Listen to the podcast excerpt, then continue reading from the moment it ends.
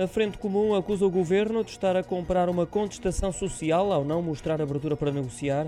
A estrutura sindical da função pública tem demonstrado que considera insuficiente a proposta apresentada pelo Executivo de António Costa, que passa por um aumento salarial intercalar de 1%, que deverá ser pago em maio com retroativos a janeiro. No entanto, até ao momento, essa proposta manteve-se inalterada, apontou esta quarta-feira o líder da estrutura sindical, Sebastião Santana, que, por essa razão, coloca também qualquer cenário nesta altura para manifestar o descontentamento, até mesmo avançar com uma nova greve nacional.